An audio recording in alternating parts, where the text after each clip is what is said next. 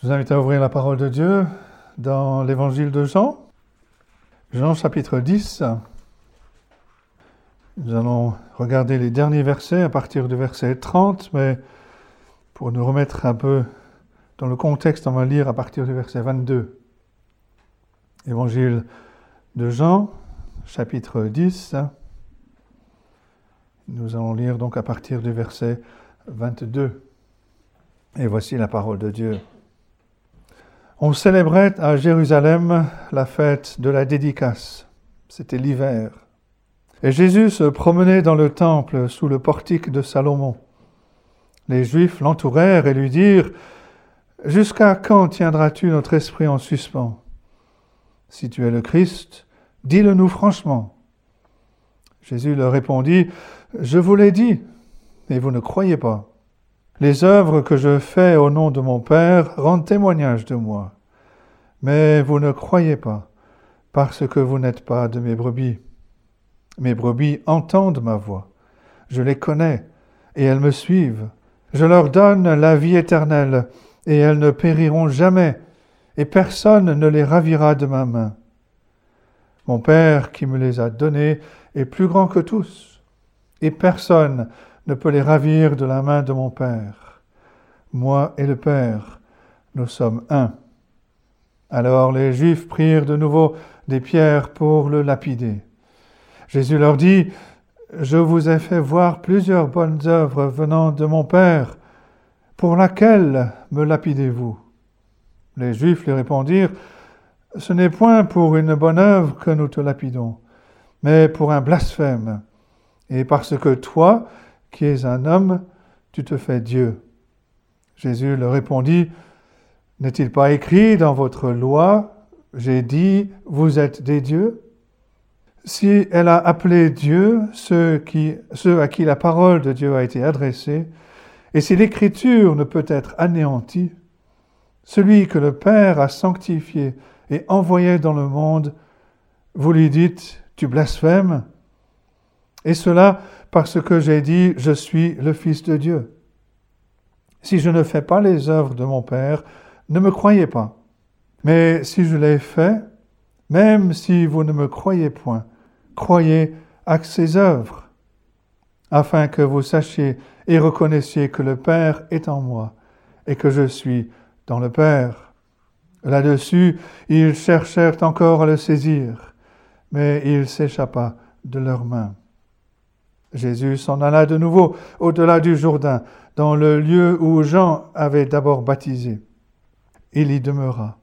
Beaucoup de gens vinrent à lui et lui disaient, et il, disait, Jean n'a fait aucun miracle, mais tout ce que Jean a dit de cet homme était vrai. Et dans ce lieu-là, plusieurs crurent en lui. Et c'est la parole de Dieu. On arrive donc à la fin de ce chapitre 10, de notre étude de ce chapitre 10, et ce chapitre se termine avec cette scène dramatique. On a un homme qui se tient dans les cours du temple euh, sous le portique de Salomon. Il est entouré par une foule en colère et chaque main tient une pierre qui est prête à être jetée sur cet homme.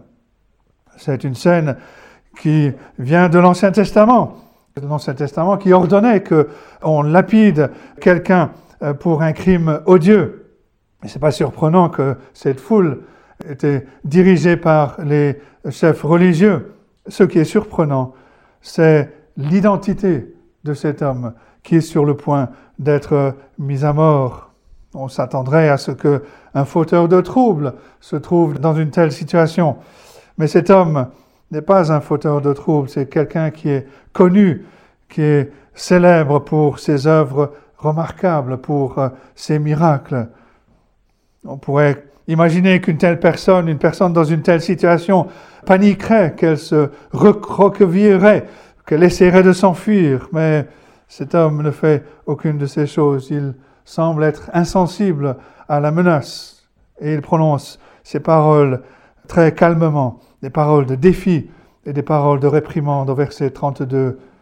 Je vous ai fait voir plusieurs bonnes œuvres venant de mon Père, pour laquelle me lapidez-vous C'est donc de cette façon que se termine le long récit de l'apôtre Jean sur euh, le conflit du Seigneur Jésus avec les chefs religieux euh, juifs. Le Seigneur Jésus avait accompli de merveilleux miracles, des œuvres de miséricorde, des œuvres d'amour au milieu d'eux. Mais les Juifs, les responsables religieux, le haïssaient pour euh, la vérité qu'il révélait. Et cela s'est poursuivi tout au long de l'histoire, que ce soit la torture de l'empereur euh, romain Néron contre les premiers chrétiens, que ce soit la persécution impitoyable des chrétiens par euh, des régimes communistes au XXe siècle, ou que ce soit l'intolérance postmoderne aujourd'hui pour euh, le témoignage chrétien. Le Seigneur Jésus se lève encore et il demande, Je vous ai fait voir plusieurs bonnes œuvres venant de mon Père, pour laquelle me lapidez-vous? Les accusateurs du Seigneur Jésus-Christ avaient une réponse à, à cette question et ils affirment qu'ils ne s'opposent pas à ces œuvres bonnes, même si le récit des évangiles montre euh, qu'ils l'ont souvent fait. Euh, mais ici, ce sont les paroles du Seigneur Jésus-Christ qui les ont enragés. Verset 33, les Juifs lui répondirent, Ce n'est point pour une bonne œuvre que nous te lapidons, mais pour un blasphème, parce que toi qui es un homme, tu te fais Dieu. Et bien sûr, cela renvoie à la déclaration du Seigneur Jésus-Christ au verset 30, Moi et le Père, nous sommes un. Le Seigneur Jésus-Christ n'aurait pas, pu être plus clair ou plus direct pour euh, déclarer sa divinité. Et ses auditeurs étaient outrés. Pour eux, il était évident que Jésus était un homme, mais il se fait passer pour Dieu. Et pour eux, c'était un blasphème, pur et simple. Et le premier point que nous voulons souligner ce matin, c'est que le Seigneur Jésus-Christ est le Dieu homme l'unique Dieu homme. Qu'est-ce que le Seigneur Jésus-Christ veut dire quand il dit au verset 30, Moi et le Père, nous sommes un En premier lieu, Jésus a déclaré une unité de volonté entre lui-même et Dieu le Père. Dans les versets précédents, Jésus a déclaré la sécurité pour tous ceux qui croient en lui. Verset 28, Je leur donne la vie éternelle. Elles ne périront jamais Personne ne les ravira de ma main. Et pour mieux sceller cette sécurité, pour que nous nous assurer de cette sécurité, il rajoute au verset 29, Mon Père, qui me les a donnés, est plus grand que tous, et personne ne peut les ravir de la main de mon Père. C'est dans cet esprit qu'il dit au verset 30, Moi et le Père, nous sommes un. La volonté du Seigneur Jésus est unie à la volonté de Dieu le Père, de garder les brebis en sécurité, de les préserver. Et une deuxième façon de prendre cette déclaration d'unité du Seigneur Jésus-Christ avec Dieu le Père, ils ne sont pas seulement unis dans la volonté, ils sont aussi unis dans les œuvres. Le Seigneur Jésus fait l'œuvre de Dieu le Père. Le Seigneur Jésus a été sanctifié et envoyé dans le monde pour faire les œuvres de son Père. Un peu plus tôt dans l'évangile de Jean, chapitre 5, verset 36, Jésus parle des œuvres que le Père m'a donné d'accomplir. Et un peu plus loin, Jean 14, verset 10, Jésus, Jésus dit, le Père qui demeure en moi, c'est lui qui fait les œuvres. Le Seigneur Jésus montre qu'il est un avec Dieu le Père dans sa volonté mais aussi dans ses œuvres. Et donc par conséquent, chaque fois que nous voyons le Seigneur Jésus-Christ faire quelque chose, nous pouvons être sûrs que Dieu le Père agit en lui et avec lui. Et cela est principalement vrai pour l'œuvre qu'il a accomplie à la croix pour nos péchés. Mais beaucoup de commentateurs s'arrêtent à ce, niveau-là. Il ne voit dans ce passage qu'une unité de volonté et une unité d'œuvre entre le Seigneur Jésus-Christ et Dieu le Père. Mais le passage nous montre qu'il y a plus que cela. La troisième chose à souligner, c'est que le Seigneur Jésus-Christ affirme aussi une unité de nature avec Dieu le Père. Le Seigneur insiste, moi et le Père, nous sommes un. Il va le développer au verset 38. Le Père est en moi et je suis dans le Père. Bien sûr, il ne se réfère pas ici simplement à la façon dont Dieu habite la vie du croyant par l'Esprit Saint. Il souligne plutôt que le Père et lui sont un seul être divin. En termes théologiques, dit un commentateur, cela revient à dire que le Fils est un en substance avec le Père, qu'ils sont égaux en puissance et en gloire. Et là, nous entrons dans le mystère de la doctrine de la Trinité, qui déclare qu'il y a un seul Dieu en trois personnes, Père, Fils et Saint-Esprit. Il n'y a pas trois dieux différents, il n'y a qu'un seul Dieu, mais trois personnes distinctes qui partagent euh, cet être divin. C'est important de souligner, et c'est assez remarquable de le noter, que le Seigneur Jésus-Christ n'a pas utilisé le genre masculin quand il dit que lui et le Père sont un.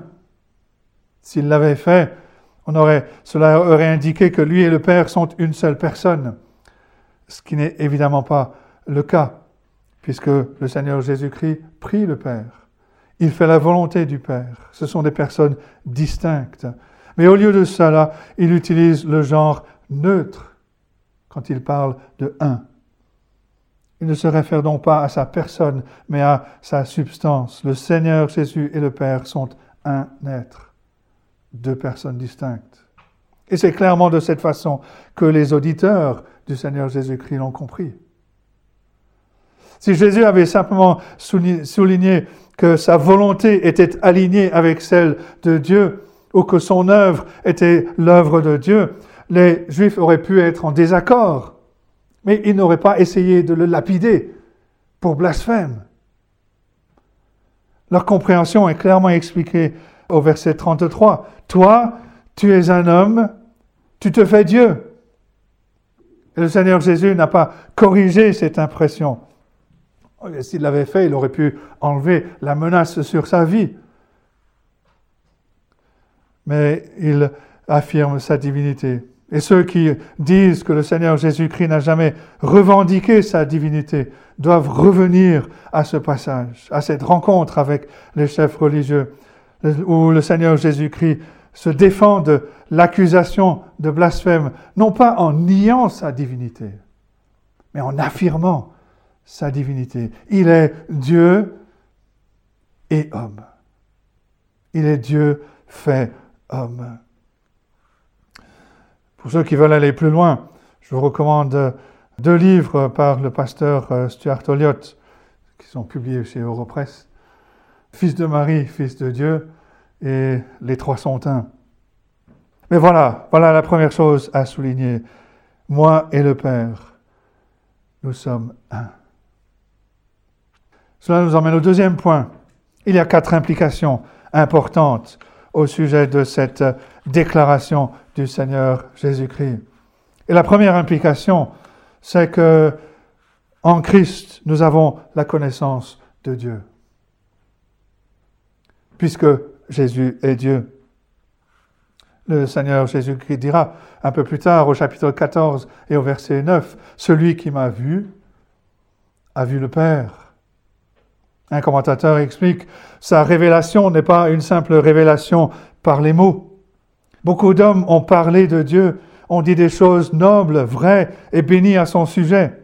C'est une chose de parler de Dieu en parole, en maxime, en précepte. C'en est une autre de nous montrer Dieu en acte et en vie. L'une est théologie, l'autre est l'évangile. L'une est l'œuvre de l'homme, l'autre est la prérogative exclusive de Dieu manifestée dans la chair. Et ceci étant le cas, si nous voulons connaître Dieu, nous pouvons le voir révélé dans la personne et dans l'œuvre du Seigneur Jésus-Christ, tel que nous le révèle la parole de Dieu. La deuxième implication, puisque Jésus est un avec le Père, nous pouvons être sûrs qu'en plaçant notre foi en lui, nos péchés sont pardonnés par l'œuvre qui a été accomplie par lui à la croix. Certaines personnes s'opposent à cette doctrine de l'expiation en cherchant à démontrer qu'aucun homme ne peut mourir pour les péchés d'un autre homme. Ceci est vrai, sauf que le Seigneur Jésus-Christ n'est pas un simple homme. Il est le Fils éternel de Dieu. Il est, pris, il venu dans ce monde, il a versé son sang pour son peuple. Son sang, il a payé le prix d'une valeur infinie pour racheter son peuple. Et on a fait allusion tout à l'heure de cette substitution. Le Fils de Dieu a pris sur lui notre nature humaine, il s'est fait homme afin d'aller à la croix et de mourir à la place de son peuple, de subir la colère de Dieu à la place de son peuple. La troisième implication, Jésus étant Dieu, nous pouvons entièrement compter sur ses promesses. S'il est un avec le Père, alors il est certain d'accomplir tout ce qu'il s'est engagé à faire. Seul Dieu pouvait sérieusement faire les promesses que le Seigneur Jésus fait au verset 28 par exemple. Je leur donne la vie éternelle. Elles ne périront pas, les brebis ne périront pas, personne ne les ravira de ma main. Quand on, quand on comprend la, la portée de ces choses, ça va changer la façon dont on aborde la vie et en particulier dont on aborde la mort. Un commentateur raconte l'histoire d'une jeune femme qui, a bien longtemps, était tombée gravement malade. Et c'était l'époque où il n'y avait pas les soins que l'on connaît aujourd'hui. Cette, jeune femme, euh, sa santé s'est rapidement détériorée. Elle était devenue aveugle et elle semblait être tombée dans un coma. Et le médecin qui se tenait à côté d'elle euh, se lamentait auprès de ses parents. Il dit, la pauvre, j'ai bien peur qu'elle ait connu ses meilleurs jours. Mais cette jeune femme ne dormait pas. Et en entendant ces paroles du médecin, elle répond, Vous avez tort, docteur. Mes meilleurs jours ne sont pas derrière moi, mais devant moi parce que je verrai le roi dans sa gloire. Quand cette jeune femme chrétienne, en voyant la mort s'approcher, pouvait-elle parler avec autant de confiance? Parce qu'elle connaissait Dieu, par le Seigneur Jésus-Christ. Parce qu'elle savait que le sang du Seigneur Jésus-Christ avait obtenu le pardon complet de tous ses péchés, avait lavé ses péchés. Parce qu'en sachant que Jésus est Dieu, elle pouvait entièrement compter sur sa promesse de vie éternelle. Nous pouvons entièrement compter sur les promesses. Il les tiendra.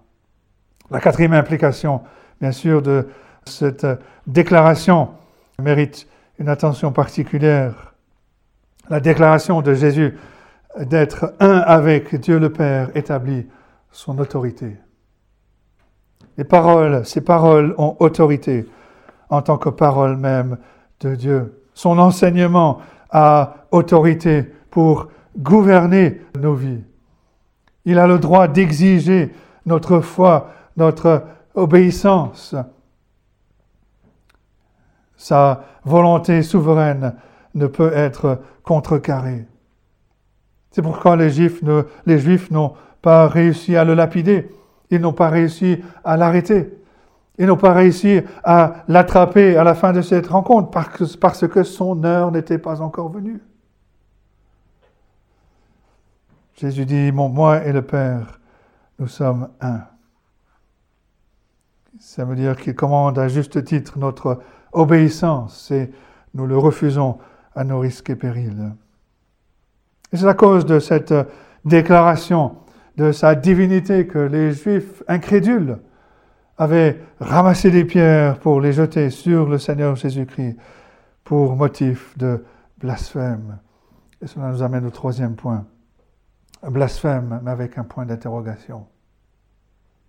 Et le Seigneur Jésus a contesté leur verdict au verset 32. Je vous ai fait voir plusieurs bonnes œuvres venant de mon Père. Pour laquelle me lapidez-vous? Et ça établit ici un, un bon principe. On devrait pas juger les revendications d'une personne avant de voir ce que cette personne peut faire.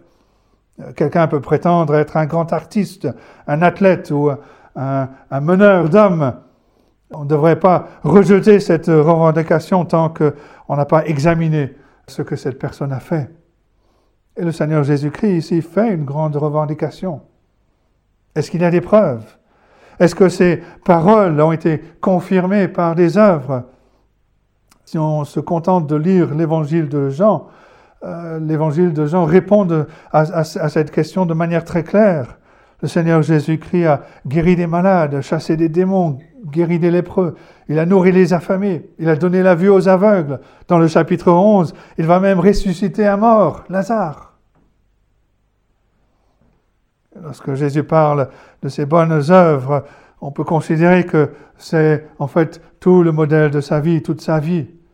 Toute sa, vie entière a été définie par le bien qu'il a fait. Mais c'est probablement une référence particulière aux miracles. Et que disent les miracles au sujet de Jésus-Christ? Est-ce que les grandes œuvres du Seigneur Jésus-Christ nous amènent-elles à conclure qu'il blasphémait quand il s'identifiait à Dieu? Ou est-ce que ces œuvres nous conduisent plutôt à la conclusion contraire, que celui qui a accompli de telles œuvres divines doit être Dieu, qu'il ne peut pas agir autrement que dans la puissance de Dieu. Ce que Jésus a fait était simplement au-delà de la puissance des hommes. Devrait-il donc le lapider ou devrait-il plutôt examiner attentivement cette déclaration de sa divinité? Mais cela souligne aussi un point important en ce qui concerne l'incrédulité.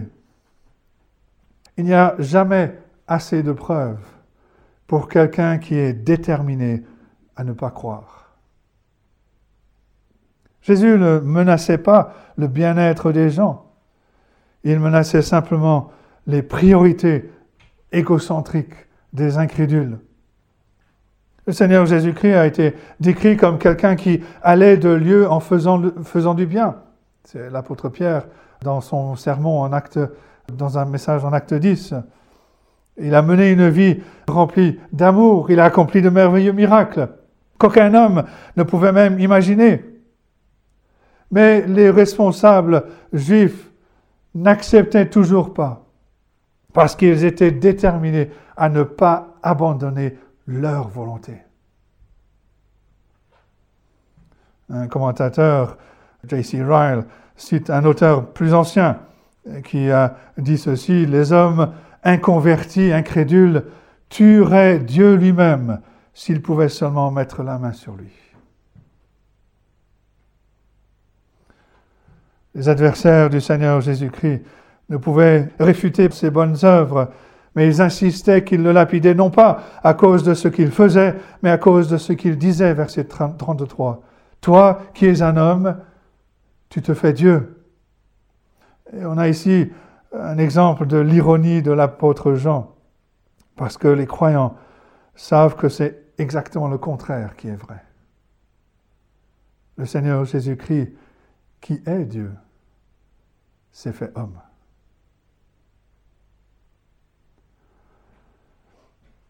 Le Seigneur Jésus-Christ a réfuté l'accusation de blasphème d'une manière qui est un peu difficile à suivre aujourd'hui. Il savait que ses accusateurs voulaient un prétexte juridique pour le tuer. Et le Seigneur a suivi l'approche classique des rabbins quand ils s'engageaient dans un débat. Et il a pris ce prétexte, et au verset 34 et suivant, il dit ceci. N'est-il pas écrit dans votre loi, j'ai dit, vous êtes des dieux si la loi a appelé Dieu ceux à qui la parole de Dieu a été adressée, et si l'écriture ne peut être anéantie, celui que le Père a sanctifié et envoyé dans le monde, vous lui dites, tu blasphèmes. Et cela parce que j'ai dit, je suis le Fils de Dieu. Les chefs religieux juifs incrédules fondaient leur accusation sur les Écritures. Alors le Seigneur Jésus-Christ va exposer leur incapacité à manipuler les Écritures correctement. Et là, il cite le psaume 82, verset 6, un psaume qui réprimande les juges injustes en Israël. Le verset complet dit ceci, psaume 82, verset 6, J'avais dit, vous êtes des dieux, vous êtes tous des fils du Très-Haut. Alors aujourd'hui, il y a des gens comme les Mormons qui vont utiliser cette citation pour soutenir que tous les croyants deviendront finalement des dieux, avec un petit dé. Mais c'est une interprétation absurde. Le psaume, au contraire, reconnaît que les juges de l'Ancien Testament régnaient avec l'autorité de Dieu. Ils agissaient avec l'autorité de Dieu. Ils étaient comme des dieux, petit d, ils étaient comme des petits, comme des dieux parmi le peuple. Ils accomplissaient une tâche sainte au nom de Dieu. Et le but du psaume n'est pas d'exalter ces dirigeants humains, mais plutôt de les menacer pour leur manière injuste. Et si on lit le verset 6 avec le verset 7, on lit ceci. J'avais dit, vous êtes des dieux, vous êtes tous des fils du Très-Haut, cependant, vous mourrez comme des hommes, vous tomberez comme un prince quelconque. Psaume 82, versets 6 et 7. Qu'est-ce que le Seigneur Jésus-Christ a accompli en citant ce verset? Son but n'était pas de prouver sa divinité, parce que ses œuvres le faisaient. Mais il voulait montrer que ses accusateurs n'avaient pas de base biblique pour leur accusation de blasphème. La Bible elle-même utilise le mot Dieu avec un petit d pour certains êtres humains, mais seulement dans un, sens hautement qualifié. Et par conséquent, il n'était pas manifestement blasphématoire pour le, Seigneur Jésus de faire la même chose en faisant référence à lui-même. En fait, si les juges pécheurs du passé pouvaient être appelés Dieu avec un petit d, combien plus le Seigneur Jésus? Celui que le Père a sanctifié et a envoyé dans le monde, combien plus le Seigneur Jésus devrait-il être considéré digne d'un tel titre? Il est aussi probable que le Seigneur avait un double but, ainsi dans le psaume 82. Le psaume condamne les dirigeants injustes qui, qui se sont érigés en Dieu. Et c'est exactement ce qui s'était passé pour les adversaires du Seigneur Jésus-Christ. Mais on devrait aussi noter la revendication élevée que le Seigneur Jésus fait au sujet des Écritures. Il appelle l'Ancien Testament la parole de Dieu. Et il affirme que l'Écriture ne peut être anéantie, verset 35. Elle ne peut pas être mise de côté. Elle ne peut pas être réfutée. Il fonde toute sa défense sur un seul mot que l'on trouve dans un, seul, dans un psaume. Et cela, affirme l'autorité de chaque mot dans la parole de Dieu, dans la langue originelle, comme étant inspiré de Dieu lui-même. Mais remarquez aussi la sévérité avec laquelle le Seigneur Jésus traite ces faux accusateurs. Jésus a traité les pécheurs euh, simples errants euh, avec bonté, avec miséricorde. Par contre, il condamne sévèrement les faux enseignants. Et Jacques dit dans sa lettre, Jacques 3, verset 1, que ceux qui enseignent seront jugés plus sévèrement. En suivant son exemple, nous devrions donc être doux avec ceux qui se sont égarés. Mais nous devons confronter vivement ceux qui enseignent l'erreur et qui égarent les autres. Et le Seigneur Jésus conclut en exhortant qu'il, s'il comprenait vraiment les Écritures, ses accusateurs croiraient en lui. Verset 38. Mais si je l'ai fait, même si vous ne me croyez pas, croyez à ses œuvres, afin que vous sachiez et reconnaissiez que le Père est en moi et que je suis dans le Père. En d'autres termes, puisque le Seigneur Jésus a effectué des œuvres qui ne pouvaient être attribuées qu'à Dieu seul, les Juifs devaient, devraient réfléchir sérieusement aux déclarations et aux revendications du Seigneur Jésus-Christ. Et nous devrions faire la même chose. Qui d'autre pouvait transformer l'eau en vin? Qui d'autre pouvait relever les malades et les boiteux par sa seule parole? Qui d'autre pouvait nourrir une vaste multitude avec seulement quelques poissons et des pains? Qui d'autre pouvait donner redonner la vue à un aveugle? Voilà les, miracles qui sont enregistrés dans le seul évangile de Jean. Qui d'autre pouvait ressusciter un homme comme Lazare? Ces faits doivent nous pousser à croire dans le Seigneur Jésus-Christ. Les évangiles proclament le Seigneur Jésus comme le vrai Fils de Dieu et comme l'unique Sauveur du monde. Nous devrions réfléchir à cela, étudier euh, cette parole, étudier cet évangile avec une ouverture d'esprit et voir, comprendre, et non pas le rejeter comme le faisaient ses responsables incrédules. Jésus nous dit que par ce genre d'enquête honnête, on gagnera en compréhension. Et c'est vrai parce que par la puissance de sa parole, le Seigneur Jésus nous offre d'ouvrir les yeux des aveugles pour le voir comme le Fils de Dieu, comme le Sauveur du monde. La plus grande œuvre du Seigneur Jésus-Christ, c'est celle qu'il a accomplie à la croix. En donnant sa vie, en payant la pénalité pour racheter son peuple, en subissant la colère, le juste jugement de Dieu pour les péchés de son peuple.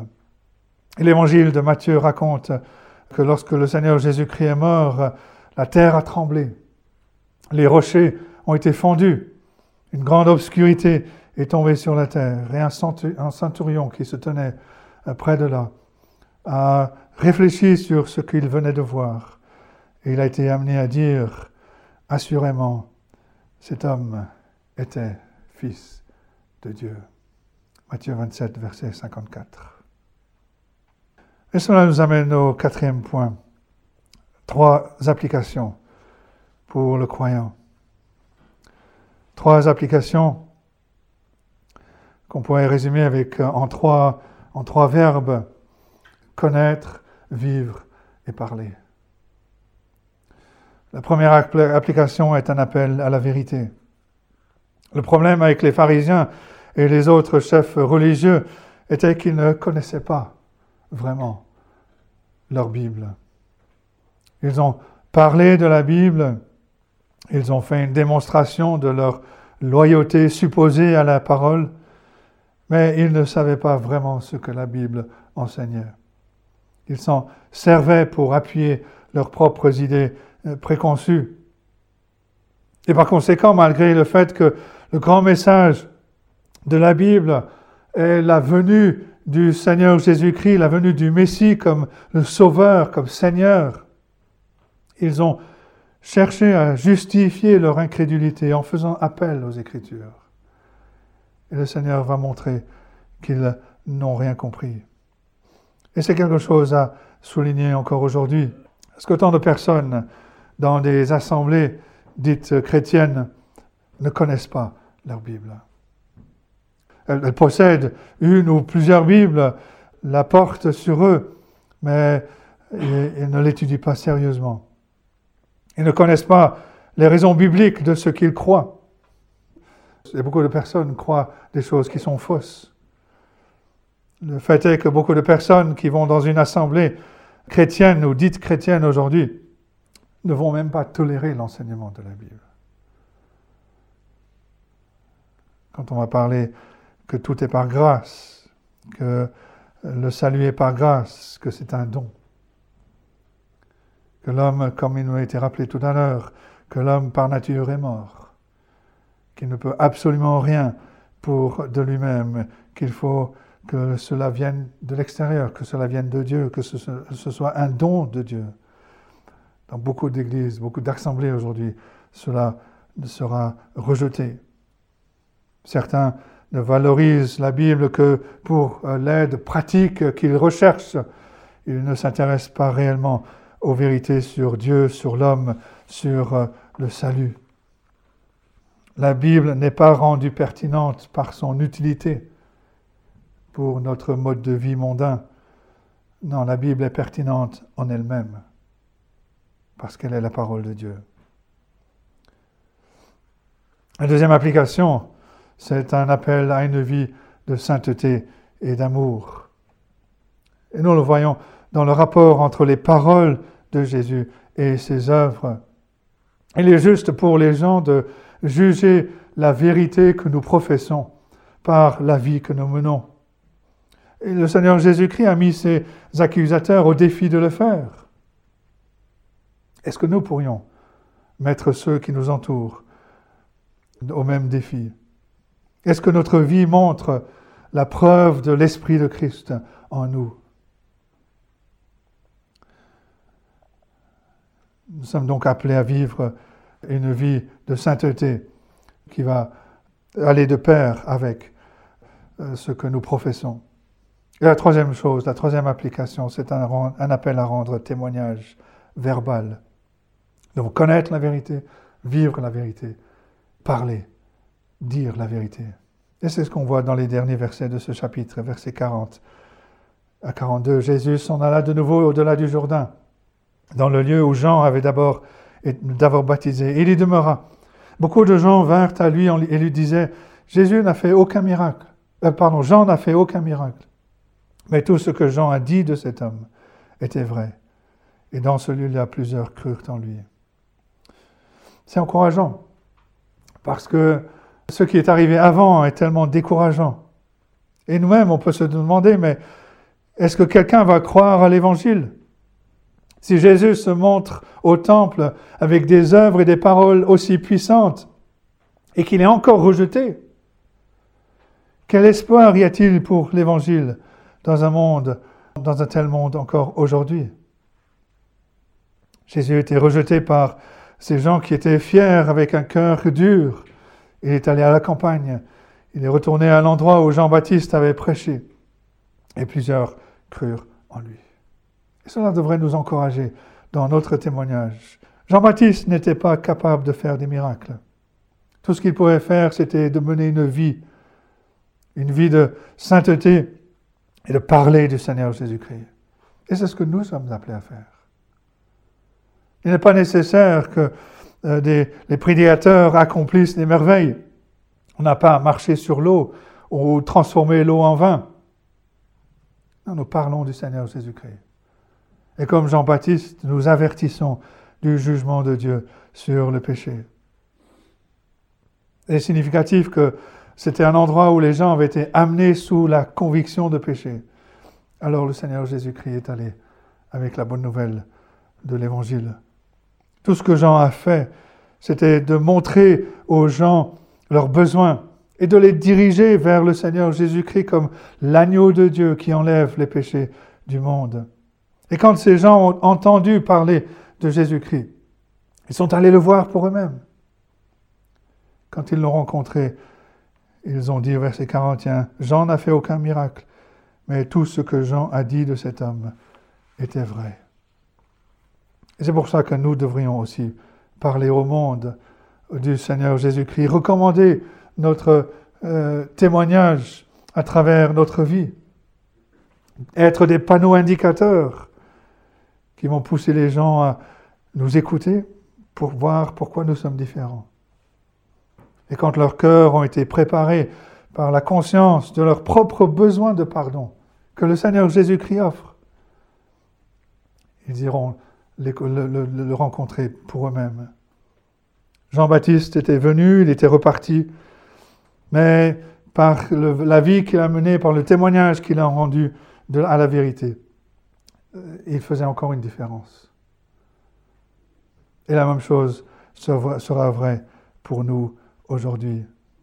Si les gens pouvaient dire de nous, je me souviens de ce qu'ils ont dit de Jésus-Christ, et maintenant que je l'ai rencontré, j'ai découvert que tout est vrai. Que Dieu nous aide à connaître la vérité, à vivre la vérité, à parler, à dire la vérité à tous ceux qui nous entoure et qu'il bénisse sa parole à nos cœurs. Amen.